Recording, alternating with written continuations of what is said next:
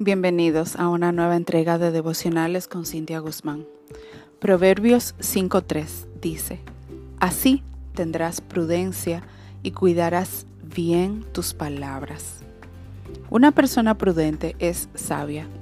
Para ella la vida no es una sucesión de acontecimientos casuales.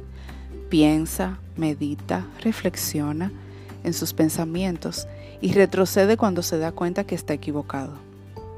El tiempo que tú inviertes cada mañana buscando el consejo de Dios, meditando en su palabra, es crucial para una vida de productividad y además te hace una persona prudente y también muy sensata.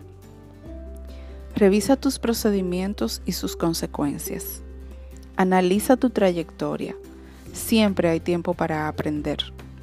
Jesús siempre está listo para guiar y mostrar el camino a aquellos que con humildad están dispuestos a prestarle atención. Feliz resto del día y muchas bendiciones.